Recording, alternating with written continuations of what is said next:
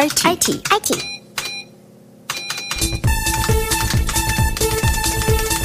Das ist wie eine Hose, die zwickt. Das, das, das macht keinen Spaß dauerhaft. Und dort gibt es halt einfach Typen, die sind verfügbar. Und es gibt welche, die sind nicht verfügbar oder schlechter verfügbar. IT. Auf die Ohren. Das ist die zweite Folge IT auf die Ohren, unser Podcast unser erstes Thema Storage und ich habe von den beiden Gesprächspartnern, von Michael Ettengruber und von Oliver André auf der Heide gelernt, es können auch diverse Fehler passieren, die gar keinen Ursprung in der IT haben. Und da bin ich ja neugierig geworden. Da waren die beiden Jungs jetzt mal rauchen und nach dem Rauchen kommen sie wieder zurück. Und Rauch ist das Stichwort. Was steckt da dahinter? Was steckt dahinter? Naja, wir haben halt dummerweise bei Bränden gehen mit Feuer einher und Kunststoff, wenn brennt und es sind halogenierte Kohlenwasserstoffe oder wahlweise generell halogenierte Verbindungen, ähm, dann entsteht ähm, Chlorwasserstoff. Und Chlorwasserstoff mit Luftfeuchtigkeit oder mit, der, mit, mit bei der Verbrennung entstehendem Wasser gibt halt Salzsäure. Und Salzsäure und Kupferleitungsplatten oder Kupferleiterplatten auf, auf Platinen, auf Motherboards, auf jeglicher Form von informationstechnologischer Hardware verträgt sich halt so gar nicht. Vor allem nicht dauerhaft. Ähm, deswegen ist der Brand und vor allem der Schwelbrand ähm, mit, mit das gefürchtetste, bei weitem aber nicht das einzige. Also um Gottes Willen, ich habe jetzt nicht den Eindruck, als würden Rechenzentren mit Vorliebe abbrennen. Ähm, das wäre eine, eine, wie soll ich sagen, eine Falschdarstellung. Allerdings Infrastruktur per se ist, ist da immer noch eine große Herausforderung, in allem voran Stromversorgung. Ein Stromausfall, ohne Strom funktioniert keine IT. Unterbrechungsfreie Stromversorgungen, Notstromaggregate, Mehrfachzuleitungen hatten wir alle schon. Ähm, ist dem Bagger völlig wurscht, wenn der ein Kabel rausreißt, reißt der eins oder er reißt auch fünf raus. Ne? Das gleiche gilt für Klimatisierung. IT macht Hitze, ziemlich viel sogar. Ähm, man könnte, böse Zungen würden sagen, IT macht nichts anderes, als Wärme, Hitze, Abwärme zu produzieren. Und die muss natürlich raus aus dem Rechenzentrum. Mit den entsprechenden Klimatisierungsgeräten kein Problem. Wenn die allerdings kaputt sind, wird es sehr, sehr schnell zum Problem. Ähm, naja, und da gibt's halt viele, viele Dinge vom Wasserrohrbruch über, über ganz einfache wie soll ich sagen, man bohrt an der falschen Stelle in der Wand des Rechenzentrums und wundert sich, dass hinterher nichts mehr funktioniert. Da kann schon ganz schön viel schiefgehen. Oliver, du hast uns vorhin Fotos gezeigt von einem Brand in einem Rechenzentrum, nach einem Brand konkreter gesagt. Ja, man muss das mal relativieren. Das sind natürlich auch so Highlights, aber die tatsächlich auch in meinem Umfeld äh, bei unseren Kunden passieren. Ich finde das nur immer so interessant, dass sich die Kunden mit ganz, ganz vielen Dingen beschäftigen. Also mit Festplattenausfällen und äh, wie viel Festplatten können ausfallen, was für ein RAID-System setzt ihr ein, wie funktioniert das technologisch ganz genau. Damit beschäftigen wir uns teilweise in den, ja, in den Planungsphasen sehr, sehr lange. Ne? Ähm, und wenn wir jetzt mal so ein modernes Array von HPE nehmen aus dem Alletra 6000 oder 5000 Umfeld, das verträgt auch mal, dass da drei Festplatten ausfallen. Und es passiert am Endeffekt nichts. Also wir haben keinen Datenverlust.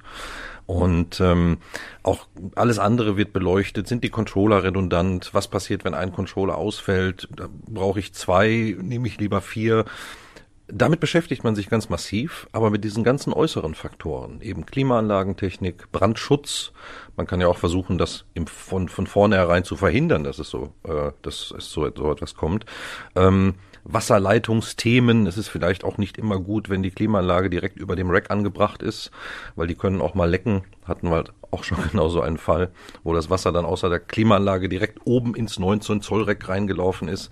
Klingt ähm, nicht gut. Nein, war auch nicht gut. Ähm, das sind tatsächlich Dinge, die passieren. Und ähm, davor kann man sich im Endeffekt nur schützen, indem man die IT redundant vorhält. Sprich redundante Rechenzentren, in welcher Ausprägungsform man das auch immer tut, ähm, ähm, konzipiert und umsetzt. Der Tipp für den Laien. Redundante Rechenzentren. Mhm.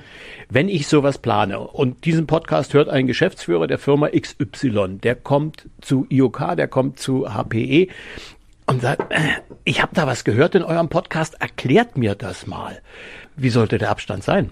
Der Abstand zwischen den beiden Lokalisierungen It depends. Das kann man so nicht pauschal sagen. Ähm, Äh, vielleicht kann Etty ein bisschen gleich was dazu erzählen, wie die Amerikaner das machen. Ähm, in Deutschland im Mittelstand, äh, im Krankenhausumfeld etc. sprechen wir meistens davon, dass die Rechenzentren äh, auf einem Campus verteilt sind. Das heißt vielleicht mal 500 Meter dazwischen, vielleicht mal auf einem großen Campus ein Kilometer dazwischen, sowas haben wir auch. Bei als Kritis eingestuften Krankenhäusern gibt es gesetzliche Vorgaben, dass dort eine gewisse Distanz zwischen verschiedenen Rechenzentren realisiert werden muss. Ähm, der normale Mittelständler ist schon ganz gut damit bedient, diese beiden Rechenzentren in zwei Brandabschnitten zu realisieren. Ich würde mal sagen, das ist für ein Mittelstandsunternehmen, für einen gehobenen Mittelständler heute der Standard. Die Amerikaner machen es anders. Ach, nicht bloß, nicht bloß die Amerikaner. Das, das ist ja auch ein, wie soll ich sagen, das ist ja auch ein, ein evolutorischer Prozess gewesen. Post 9-11 war ja das absolute Horrorszenario, immer mir fällt ein Flugzeug auf mein Rechenzentrum drauf sowas passiert im Regelfall nicht. Und sind wir auch realistisch, wenn jemand auf sein Firmengelände ein Flugzeug drauf fällt, ist die IT sein kleinstes Problem. Ähm, er hat ja sonst auch nichts mehr. Also insofern, dann brauche er kein IT mehr. Sondern ich muss mich da von den, von den, von den lokalen Gegebenheiten entsprechend leiten lassen. Was, was sind meine Bedrohungsvektoren? Was sind meine Szenarien, die zu einem, die zu einem, ähm, zu einer dauerhaften ähm, ähm, Zerstörung meines Rechenzentrums beitragen können. Ähm, und anhand dieser Gegebenheiten muss ich evaluieren, wie weit ein zweites Rechenzentrum davon entfernt sein sollte und wie weit das Ganze ähm, entsprechend redundant vorgehalten wird. Da sind wir in Deutschland ja in einer ausgesprochen günstigen Situation. Wir haben jetzt wenig äh, tektonische Verschiebungen, äh, zumindest nicht geologische.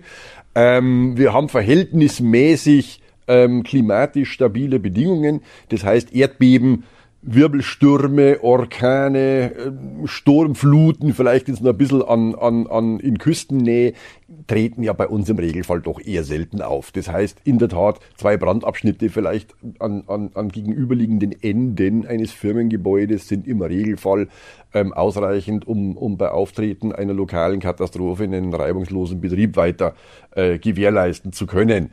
Ähm, bedingt halt im Regelfall, ich habe zwei Speichersysteme, ich habe zwei entsprechende Serverfarmen, die sich synchron spiegeln, die ordentlich geclustert sind. Und wenn dann ein Rechenzentrum aus welchen Gründen auch immer nicht mehr funktioniert, übernimmt transparent automatisch das zweite und niemand merkt eigentlich was davon.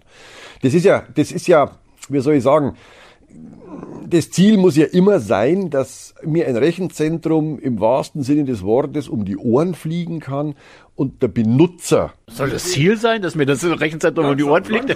Fliegen kann, nicht fliegt, fliegen kann. Aus welchen Gründen erstmal auch immer. Und der Endbenutzer, der Kollege, der, der, der, derjenige, der mit den Applikationen arbeitet, merkt es eigentlich nicht. Das ist das Ziel, das ist auch, wie soll ich sagen, im Bereich Hochverfügbarkeit inzwischen der absolute Standard. Man nennt das Ganze einen, einen automatisierten, transparenten Failover von Rechenzentren. Das ist inzwischen technologisch extrem ausgereift. Da waren wir interessanterweise auch durchaus federführend dabei, vor, ach Gott, mehr als zehn Jahren inzwischen, dass wir sowas sauber hinkriegen. Ähm, und in der Tat haben wir da viele Beispiele von, von unseren Kunden, denen wirklich ein Rechenzentrum wegfliegt. Meistens ist es einfach Stromausfall. Ne? Äh, es fliegt mir meine Hauptverteilung für, für einen Gebäudeteil, aus welchen Gründen auch immer weg. Irgendeine Panzersicherung macht die Grätsche. Mein Rechenzentrum ist stromlos. Da hilft dann potenziell auch keine USV mehr, weil die hinterher äh, ähm, ähm, quasi auch abgeklemmt ist. Dann übernimmt das zweite Rechenzentrum und Fall ist erledigt passiert nichts. Die Amerikaner sagen häufig mal German Failover. Was steckt dahinter? Die Amerikaner sagen German Failover. Das ist jetzt, äh, hat, hat jetzt einfache geografische Ursachen. Erstens ist, wir Deutsche sind natürlich auch ein bisschen paranoid, was IT betrifft. Wir betreiben das mit einer sehr großen Hingabe, mehr als viele andere Länder, übrigens auch in Europa. Ähm, ähm, German Failover deswegen, weil das immer unser Ziel war, auch in der Entwicklung, dass mir ein Rechenzentrum ausfällt und ich merke nichts davon. So, jetzt muss man natürlich wissen, wenn die Rechenzentren, sagen wir in einem Bereich sind von wenigen Kilometern, Metro Area nennt man sowas immer gern, dann kann ich die auch recht unproblematisch synchron spiegeln. Das ist über den Kontinent hinweg schwieriger. Also wenn ich jetzt den Vergleich mit USA mache und ich habe ein Rechenzentrum in New York und eins habe ich in Los Angeles, dann kann ich das synchron nicht spiegeln. Denn leider leben wir in der Realität nicht in Star Trek. Das heißt, unsere Daten werden mit Lichtgeschwindigkeit übertragen, maximal. Also das ist der Best Case. Ähm, und Und in dem Bereich, in dem wir inzwischen die, die Latenzen ansiedeln, ähm, sprich in einem Bereich von, von deutlich unter einer Millisekunde, da komme ich halt mit Licht nur Daumen mal Pi 200 Kilometer. Das heißt, wenn es mehr als 200 Kilometer voneinander entfernt ist, die beiden Rechenzentren, ist eine synchrone Spiegelung schon sehr, sehr schmerzhaft, was die, was die übliche Performance betrifft, die ich als Endanwender sozusagen erfahre, weil ich halt auf jeden Vorgang eine Millisekunde länger warten muss, weil ich warten muss, bis das Ding auf dem anderen Rechenzentrum gespeichert ist. So, jetzt könnten wir uns Star Trek wünschen ne? und beamen und äh, Überlicht haben wir aber nicht. Das heißt, wir leben natürlich in unserem Einsteinschen Universum. Ja, und damit müssen wir arbeiten. Und deswegen liegen wir in, in Deutschland meistens so im Bereich weniger Kilometer, wo die Rechenzentren auseinander sind. Im Gegensatz zu eben den Amerikanern, die zum Teil Tausende von Kilometern auseinander sind, dann aber nicht mehr synchron spiegeln können und auch keinen transparenten Failover mehr realisieren können. Das ist der einfache Grund. In Nordrhein-Westfalen habt ihr es einfacher, oder? In den meisten Fällen können wir tatsächlich äh, synchron replizieren. Also wenn der Kunde die Anforderung stellt nach einem redundanten Rechenzentrumkonzept, dann äh, Rechenzentrumskonzept, dann können wir es meistens mit synchroner Replikation auch anbieten und lösen. Und das, was Etty vorhin gesagt hat, ist vielleicht ganz wichtig. Ähm, HPE jetzt war da immer schon sehr, sehr stark in dieser Technologie und ähm, das hat uns tatsächlich auch äh, einen gewissen Marktvorteil verschafft. Etty hat zwar vorhin gesagt, dass es mittlerweile Commodity ist und dass es alle Hersteller können. Etty, da muss ich dir beim Transparent Sie behaupten es, dass sie es können. Das ist wichtig. Sie behaupten es, dass sie es können. Man kommt ja da als Systemhaus ein bisschen äh, mehr rum und hört auch mal Geschichten und hört auch mal Geschichten von Kunden, die andere Lösungen einsetzen.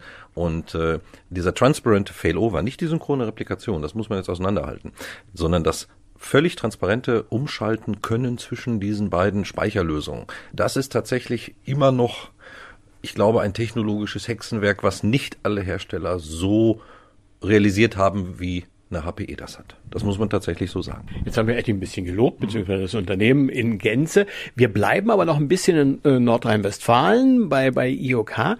Äh, wir haben jetzt bestimmte Gefahrensituationen wie Feuer, Wasser und so Stromausfall und so weiter ausgeschlossen. Jetzt habt ihr irgendwann den Auftrag, weil Controlling, Geschäftsführung und so weiter der Kunden alle gesagt haben, boah, macht bitte. Wie geht's jetzt weiter? Mhm. Das ist eine spannende Frage. Okay, das heißt, wir haben konzipiert, wir haben designt, wir sind uns mit dem Kunden darüber einig geworden, dass wir eine Lösung implementieren. Welche Lösung das ist? Gut, momentan, äh, aktuell, wir haben Dezember fast 2022. Jetzt geht's erstmal warten. Wo geht's hin? Warten, sehr lange warten, weil ähm, doch alle Hersteller diverse Lieferprobleme haben, wenn es um Projekt-Hardware-Beschaffung geht.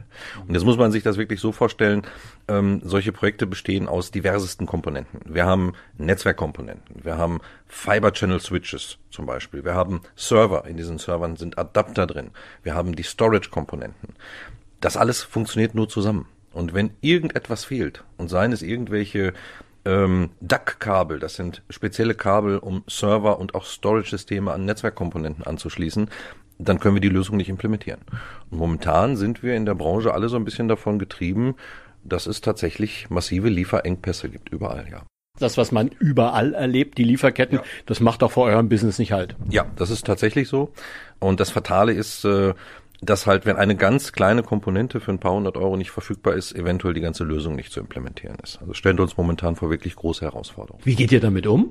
Tja, wie gehen wir damit um? Ähm, es ist tatsächlich so, dass mittlerweile schon in der Designphase Verfügbarkeiten mit einkalkuliert werden, dass wir also bei der Lösungsfindung auch schon berücksichtigen müssen, ähm, wie ist es mit der Verfügbarkeit dieser Komponenten bestellt.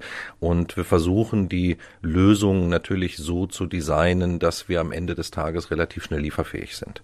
Das ist momentan so der Weg, den wir da gehen. Das heißt, wir haben jetzt zu diesen Designfaktoren, die ich vorhin schon mal nannte, wie Verfügbarkeit, Performance, Kapazität, Preis, haben wir momentan eine völlig neue Komponente und das ist Lieferfähigkeit. Das hat es in den letzten 20 Jahren so noch nie gegeben. Kenne ich zumindest nicht.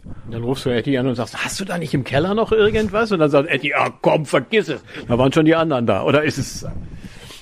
Nee, wir haben im Keller natürlich auch nichts. Ähm, ähm, man muss das ganze, dieses ganze Thema, wie soll ich sagen, Lieferfähigkeit, ähm, ist ja ein sehr komplexes Thema leider. ähm, dahingehend komplex, ähm, weil wir haben natürlich wie jeder IT-Hersteller eine globale Supply Chain. Das heißt, wir, wir bekommen unsere Produkte aus der ganzen Welt, genauso wie, naja, inzwischen jeder große Hersteller, auch jeder Automobilhersteller, ähm, jeder Möbelhersteller, kann man was aussuchen. Ich, ich, wir haben uns die letzten 30, 40 Jahre auf globale Lieferketten eingelassen. Jetzt müssen wir damit leben. Ähm, was natürlich in der IT immer hinzukommt, und das ist ein entscheidender Unterschied zu praktisch allen anderen Branchen ähm, ist natürlich das, der, der Aspekt Sicherheit. Ich kann nicht einfach nur, weil es verfügbar ist, als IT-Hersteller irgendeine Hardware mir auf dem Weltmarkt zusammenkaufen und mit der irgendwas bauen. Jedes Stück Hardware inzwischen hat auch klar ein Stück Software mit drauf und dieses Stück Software ist natürlich immer entsprechend angreifbar von einschlägigen Bösewichten, die damit viel Geld verdienen wollen. Das heißt, nur weil ich ähm, momentan in meiner Lieferkette Schwierigkeiten habe, eine gewohnte Lieferschnelligkeit abbilden zu können, ähm, kann ich jetzt nicht das Risiko eingehen, auf einmal in meiner Supply Chain zu schlampen und einfach mir am Weltmarkt Zeug zusammenkaufen und das dann zu verhökern. Das kann man als, als seriöser Hersteller nicht tun. Das heißt, momentan, sage ich mal ganz offen, um das, um das vielleicht auch ein bisschen provokant zu sagen, momentan hüte man sich vor allen Herstellern, die versprechen, dass sie immer sofort liefern können. Das ist schlicht unmöglich, wenn ich meine gewohnte stabile Infrastruktur benutze, die sicherstellt, dass ich auch tatsächlich das verkaufe, was ich behaupte und dass mir nicht jemand irgendwelche gefälschten, veränderten, mit Malware verseuchten Komponenten unterjubelt, die ich guten Glaubens weitergäbe äh, und der Kunde dann auf einmal nach drei Monaten vor irgendwelchen, ähm, wie soll ich sagen, Geldforderungen steht, weil seine Daten verschlüsselt wurden. Also das, das, das hat, das hat einen, einen, einen riesen Sicherheitsaspekt inzwischen ähm, bekommen und, und ähm, Sicherheit ist halt in der IT etwas, was wir als Hersteller niemals, never ever kompromittieren können. Das, das geht schlicht nicht. Da, da, da liegen wir oder hängen wir, sage ich ganz offen, eben am Fliegenfänger unserer etablierten Lieferketten. Und ich kann nur sagen, das wird die nächsten Monate besser. Es wird sich sicher nicht normalisieren. Das wird sich frühestens 2024, vielleicht erst 2025 normalisieren. Wer es genau wissen möchte, es gibt ja diese schönen Flugbeobachtungsportale und Applikationen auf Tablets. Wenn man sich früher angeguckt hat, wie viele Flugzeuge abends aus dem deutschen Luftraum nach Osten, Fernost geflogen sind und wie viele am Morgen wieder zurückgekommen sind. Und wenn man sich das heute anschaut, dann ist der Himmel leer. Der ist komplett leer. Da fliegt einfach niemand hin. Warum? 80 Prozent, 70 Prozent der weltweiten Luftfracht werden über Passagierflieger abgewickelt. Und die fliegen momentan schlicht nicht. Ähm, das heißt, diese, diese Lieferkettenproblematik wird sich erst dann normalisieren, wenn sich der globale Luftverkehr normalisiert hat. Tja, und das wird wohl noch etwas dauern. Oliver, ist dir jetzt das Gesicht eingeschlafen? Nein, nein, nein. Wir, wir müssen ja damit leben, momentan tagtäglich. Und das ist ja ein globales Problem. Ich, ich habe heute Morgen noch einen Artikel gelesen, dass dieses Jahr keine neuen iPhones unter den Weihnachtsbäumen liegen werden. Ähm, also haben auch andere Hersteller da Probleme. Und ähm, mittlerweile ist es aber schon so, dass äh, wenn man diese Faktoren beim Design von solchen Lösungen mit berücksichtigt, ähm, ja, dass es alles noch tragbar ist. Ja. Kannst du das an einem Beispiel verdeutlichen? Weil wenn Komponente A nicht da ist, ja. kann man ja nicht ohne weiteres Komponente B einbauen oder sagen, naja, C ginge auch noch. Bleiben wir beim Beispiel Storage, weil wir haben hier unseren Storage-Podcast. Ähm, bewegen wir uns mal im Produktportfolio einer Hewlett-Packard Enterprise. Dann nehmen wir mal das klassische Beispiel Flash-Medien. Ja, ähm, es gibt dort ein, ein Produkt, das ist die Alletra 9000 und dort sind NVMe Flash-Medien drin. Das sind die Speichermedien, die Festplatten, wie man früher gesagt hat. Und dort gibt es halt einfach Typen, die sind verfügbar. Und es gibt welche, die sind nicht verfügbar oder schlechter verfügbar. Und diese Informationen besorgen unsere Preseller im Vorfeld von HPE, ähm, holen sich einen aktuellen Marktstatus. Und dann kann es schon mal sein, dass sich der Kunde für ein hochkapazitiveres System entscheidet. Nicht, weil er die Kapazität schon jetzt benötigt, sondern weil er weiß, ich bekomme es aber dann vielleicht binnen von Wochen geliefert. Ja, das meine ich damit, dass bereits jetzt in Planungsphasen ähm, berücksichtigt wird, dass bestimmte Komponenten nicht lieferbar sind. Ich glaube, die SSDs oder NVMEs in dem Fall sind ein ganz gutes Beispiel. Mhm. Ja, oder dass man sich dazu entscheidet, einen Erweiterungsenclosure erstmal wegzulassen in der Startphase einer Anschaffung.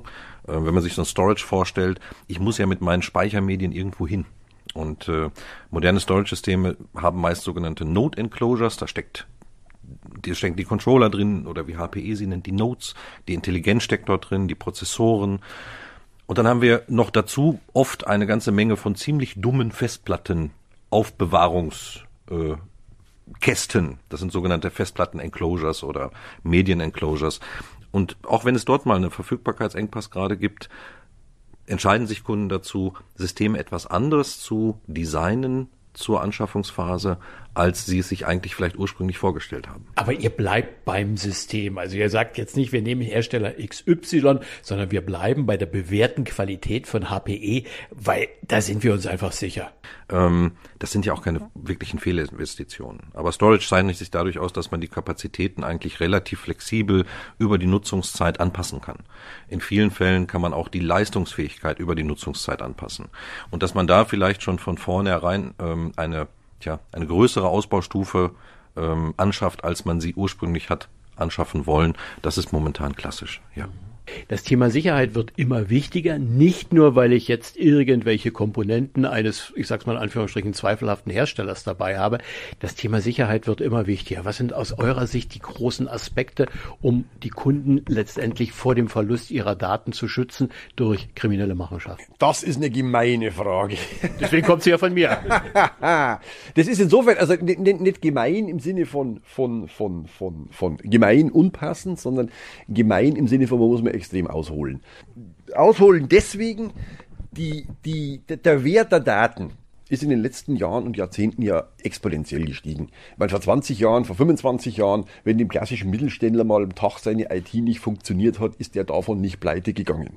Wenn heute seine IT drei bis sechs Stunden nicht funktioniert, dann kann das schon massive Auswirkungen aufs Jahresergebnis haben. Das heißt, wir kleben ja am Fliegenfänger der Daten, äh, wie wir uns das vor wenigen Jahren noch überhaupt nicht hätten vorstellen können. Und das ist jetzt nicht bloß Internet und weil ich im Handy immer alle Daten, die ich mir nur vorstellen kann, verfügbar habe, sondern es sind so Kleinigkeiten. Heute kann kein Unternehmen mehr ohne IT Zahlungen ausführen. Das heißt, er ist schlicht pleite. Er weiß nicht nur nicht mehr, wie viel Geld er noch hat, äh, er kommt nicht mal mehr ran ohne IT. Ne? Ähm, der weiß aber auch nicht mehr, welche Aufträge er hat. Er weiß nicht, welche Lieferscheine er hat. Er weiß nicht, was eigentlich seine Leute tun sollen von der Sekunde an, wo die IT ausfällt. Und das beginnt letztendlich schon beim Steuerberater, in der Arztpraxis, Stichwort Patientenakten, und endet natürlich in multinationalen produzierenden Unternehmen, die ohne IT schlicht nicht existieren. Bei der Falle vergessen, wie viele Unternehmen gibt es, die ausschließlich aus IT bestehen. Die, die haben gar nichts anderes mehr. Ne? Ähm, als was Dienstleister ist im Bereich von Daten, das, das sind reine IT-Unternehmen, die haben keine physische, kein physisches Anlagevermögen mehr außer ihren Rechenzentren und ein paar Schreibtische vielleicht. Ähm, da hat sich ja die, die, die, die Wirtschaft ganz extrem geändert. So, und natürlich immer das, was viel Wert hat. Früher war es Gold äh, oder Diamanten oder ähnliches. Heute sind es Daten. Immer das, was viel Wert hat, weckt natürlich die Begehrlichkeiten von bösen Menschen, ähm, zu sagen, naja, sowas kann man wie soll ich sagen, entführen, in Geiselhaft nehmen, Stichwort Ransomware oder so etwas kann man klauen und veröffentlichen, was ja genauso schwierig ist oder genauso so schädlich ist, ne? wenn also die Patente oder das Know-how eines Unternehmens auf einmal billig im Internet zum Verkauf angeboten werden.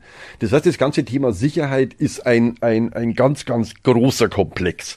Und man muss leider sagen, da können wir als Hersteller tatsächlich bestenfalls zu 50 Prozent unterstützen. Wir haben da natürlich viele Mechanismen eingebaut. Ein ganz, ganz neuer Mechanismus zum Beispiel ist zu versuchen, die Management-Ebene von, von Hard- und Software raus aus dem Rechenzentren zu nehmen und woanders zu, zu, zu, zu zentralisieren. Stichwort Cloud-basiertes Management.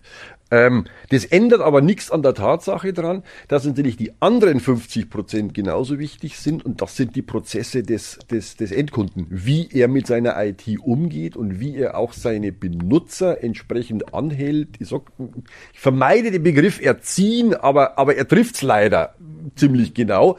Ähm, wie sie mit den Daten umgehen und auch wie sie mit den entsprechenden Sicherheitsfunktionen im Unternehmen umgehen.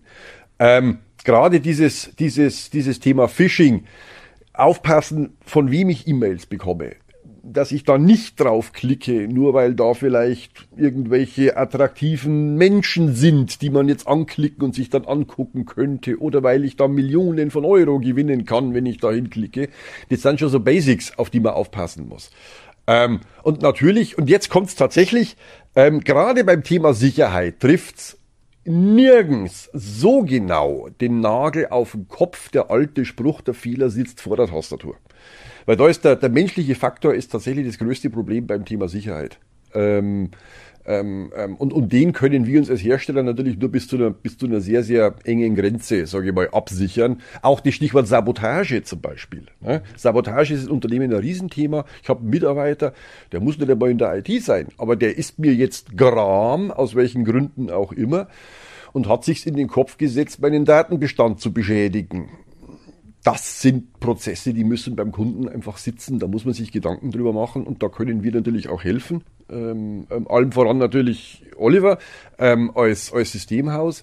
Ähm, aber ich glaube auch generell, da ist noch viel zu wenig Augenmerk drauf. Also das Thema Sicherheit wird sogar bei uns in Deutschland und wir sind wirklich gut im internationalen Vergleich, aber es wird noch viel zu viel zu stiefmütterlich behandelt weil es mich einschränkt. Sicherheit ist natürlich, wie soll ich sagen, das ist der Antagonist des technologischen Fortschritts. Er verhindert, dass ich Dinge maximal benutze. Und das macht natürlich niemand gern, sich einschränken zu lassen ähm, in, der, in der Benutzung seiner informationstechnologischen Möglichkeiten. Ähm, und das beginnt bei uns beim Handy und endet letztendlich im Rechenzentrum. Oliver, einfache und zugleich schwere Frage. Wie könnt ihr Kunden bei dieser Frage genau unterstützen? Wir haben natürlich äh, Fachteams mittlerweile, die sich mit diesen Themen auseinandersetzen, die dann eher ihren Schwerpunkt in der IT-Security haben.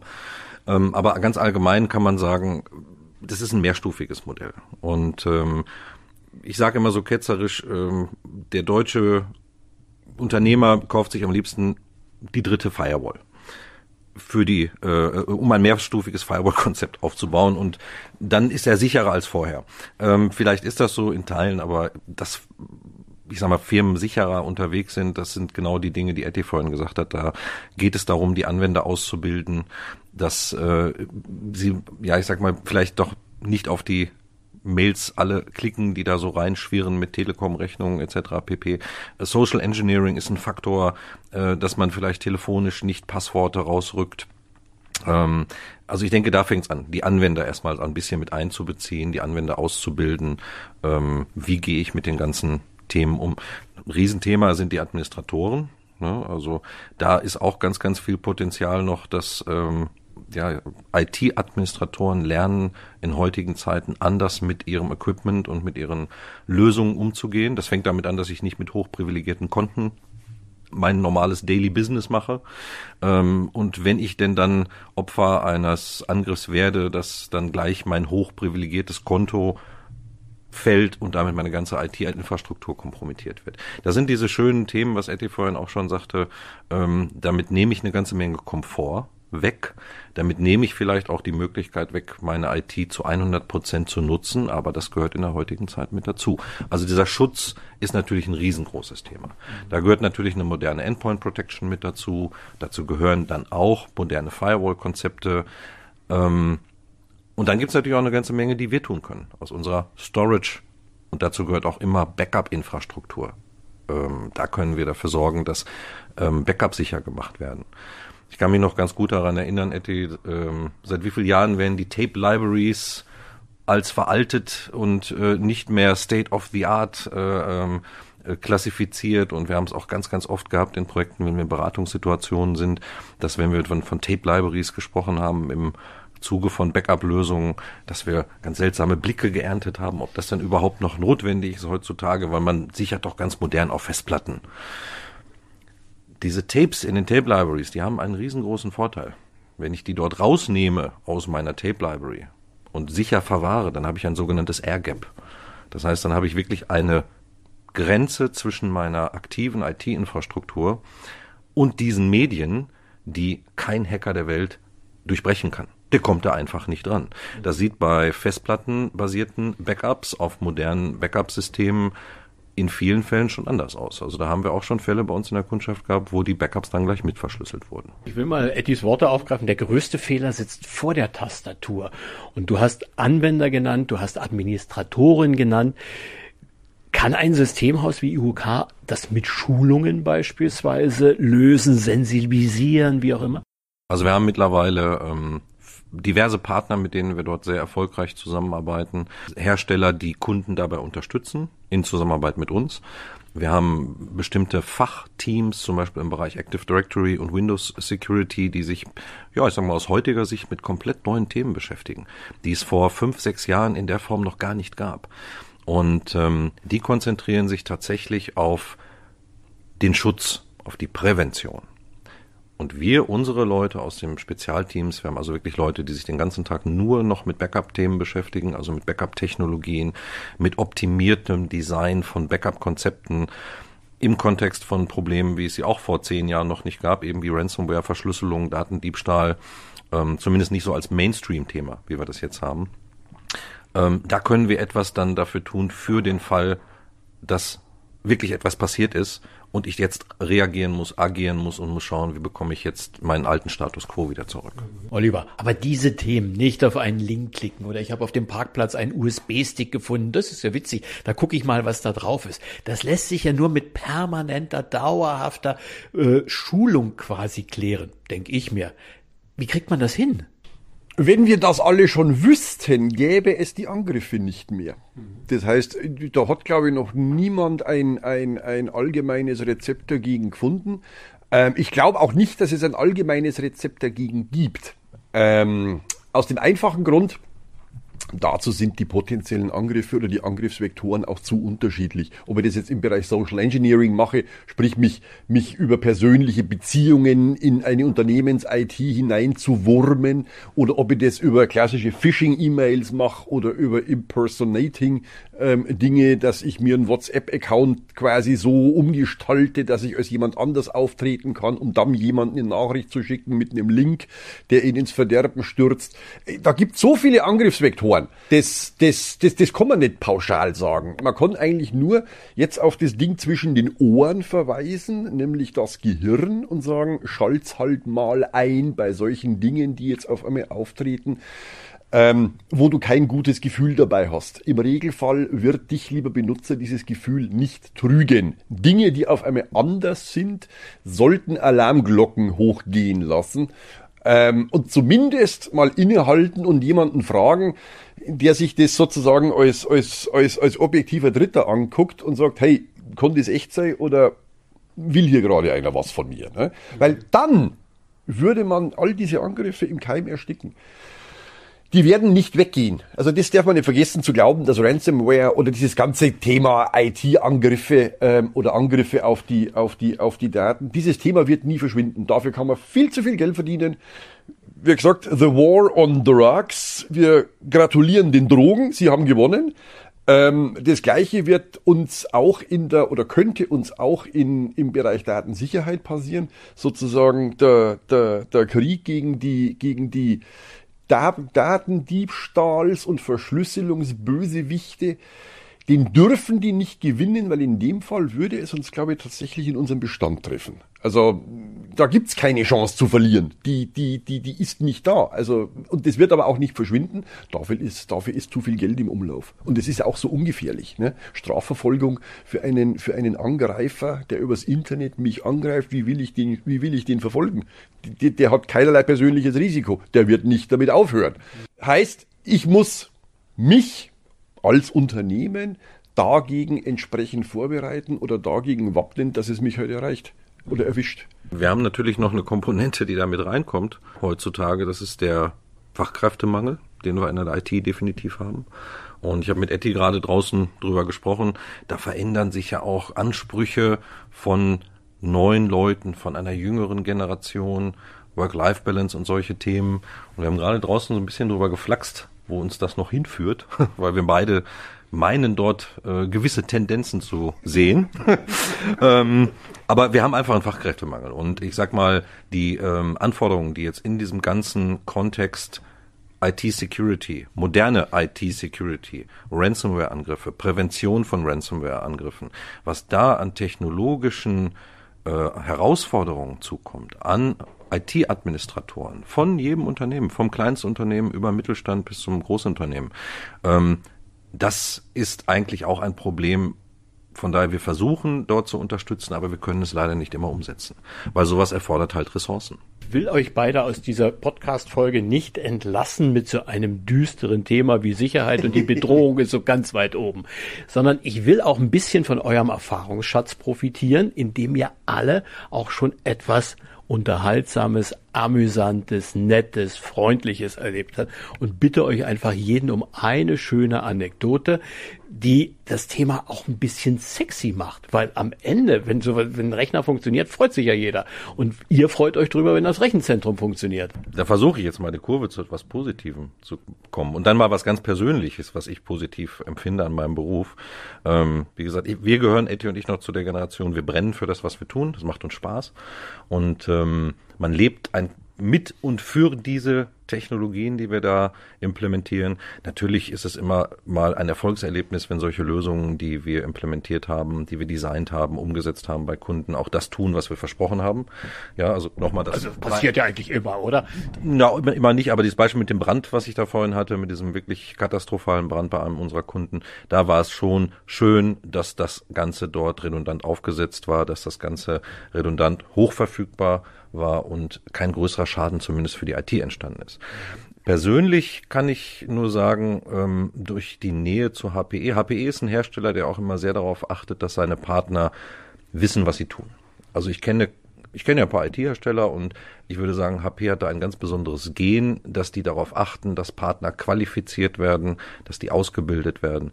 Ich sage immer so schön zu unseren Kunden, bei einer HPE-Storage-Lösung wissen wir als Consultants im Idealfall wirklich noch, welches Bit wird auf welchem Medium gespeichert und warum wird es dort gespeichert.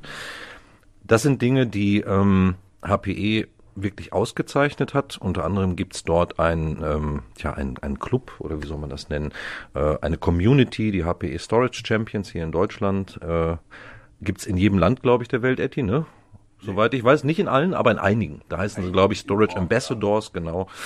Und wenn man dann als Partner einen gewissen Status erreicht hat, ähm, was die Abverkäufe von solchen Systemen betrifft, was die qualitative Implementierung von solchen Systemen betrifft, dann wird man eingeladen, in diesem Programm teilzunehmen.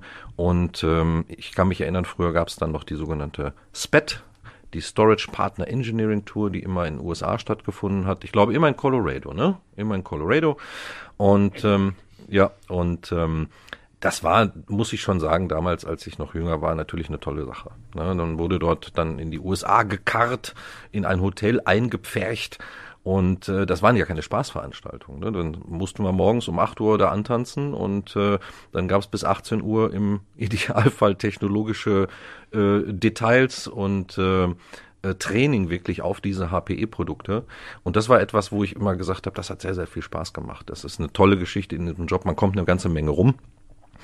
Ich habe letztens einen neuen äh, Reisepass äh, beantragt, habe den alten äh, äh, mitgenommen. Das darf man ja. Der wurde dann entwertet und habe ich da nochmal so durchgeguckt. Also ich würde mal sagen, oh, gut 80 Prozent der Stempel, die da drin sind, aus dem Ausland habe ich der Firma Hewlett Packard Enterprise zu verdanken. In Form von Trainings, in Form von äh, Produktneuvorstellungen. Also ich bin eine ganze Ecke rumgekommen in meinem Leben und äh, das ist eine echt positive Seite an dem Job. Wenn er so oft geschult werden musste, spricht das ja für euch als HPE, dass ihr so viele Innovationen, dass ihr so viel Neues da auch anzubieten habt. Wenn du jetzt so zurückgehst auf die Zeit, was, was war das Spannende daran? Die Spannende ist, dass es nie aufhört. Das ist, das ist generell das Schöne an IT. Das muss man natürlich auch mögen. Es gibt in der IT keine Komfortzone, weil es ändert sich permanent. Ähm, ähm, ähm, das, das, das macht den Beruf oder auch das Berufsfeld so spannend, ähm, weil man dadurch eine gewisse mentale Flexibilität sich auch im fortgesetzten Alter erhalten muss. ähm, und vor allem auch Neuem generell eine gewisse, Aus, äh, äh, eine gewisse Aufgeschlossenheit mitbringen muss. Ähm, deswegen konnte ich das Kompliment nur zurückgeben. Ähm, wir brauchen ja auch jemanden, der es wissen möchte.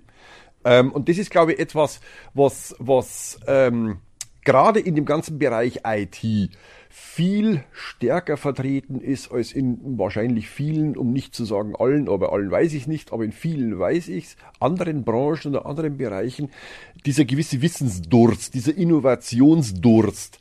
Ähm, weil es hilft ja für uns nichts, wenn wir Dinge entwickeln und hinterher sagt jeder, was willst du mit dem Unsinn? Kommt auch vor, klar, damit muss man leben, aber, aber ähm, der, der, die normale Standardreaktion ist erstmal, ui, cool. Und das ist das, was natürlich den, den, den Beruf oder auch das Berufsfeld ähm, sehr, sehr lohnend macht. Hört nie auf. Ich hoffe zumindest, dass es nie aufhört. Also das wäre das Schlimmste, glaube ich, wenn wir irgendwann sagen, so, also das ganze Thema mit der IT, das funktioniert jetzt, da müssen wir jetzt nichts mehr tun, dann lassen wir jetzt so laufen. Wenn das passiert, brauche ich einen neuen Beruf. Das würde mich grämen. Gehe ich zu 100 Prozent mit. Also ich bin auch noch jemand, der das wirklich lebt. Ich habe ja vorhin gesagt, dass so eine HP da immer drauf HPE da immer darauf achtet, dass die Leute, die deren Produkte implementieren, auch wissen, was sie tun. Ich glaube, das ist auch noch ein ganz, ganz großer ähm, Unterschied zwischen Systemhäusern, zwischen Herstellern. Ähm, diese ganzen Geräte, so technisch ausgereift, wie die heute sind, in Teilen standardisiert sind. Ähm, ich glaube, es spielt trotzdem auch für Kunden immer nachher noch eine ganz, ganz große Rolle, dass die vernünftig implementiert und gewartet werden. Und ähm, wir sind leider immer noch nicht, aber da können wir vielleicht in der nächsten Folge mal ein bisschen drüber sprechen, über so ein bisschen Zukunftsvisionen, wohin bewegen sich gewisse Themen. Wir sind leider noch nicht da, dass man solche Systeme beim Kunden implementiert, einschaltet und im optimalen Fall nach Jahren des problemlosen Betriebs wieder außer, ausschaltet und ausbaut. Ähm, wir sprechen von Software. Software kann Fehler haben. Hersteller erkennen Fehler und diese Fehler können dann teilweise frühzeitig bei Kunden äh, gelöst werden, bevor sie wirklich aufgetreten sind. Also wir haben immer noch eine gewisse Wartungsnotwendigkeit in solchen Systemen. Ja. Und da sprechen wir in der nächsten Folge drüber und wir freuen uns natürlich über Feedback, über Fragen, alles, was ihr wissen wollt, unter podcast at it auf die Ohren.de. Schaut auch mal auf die Seite, da sind die Show Notes dabei, da ist alles dabei. Podcast at it auf die Ohren.de. IT, IT, IT.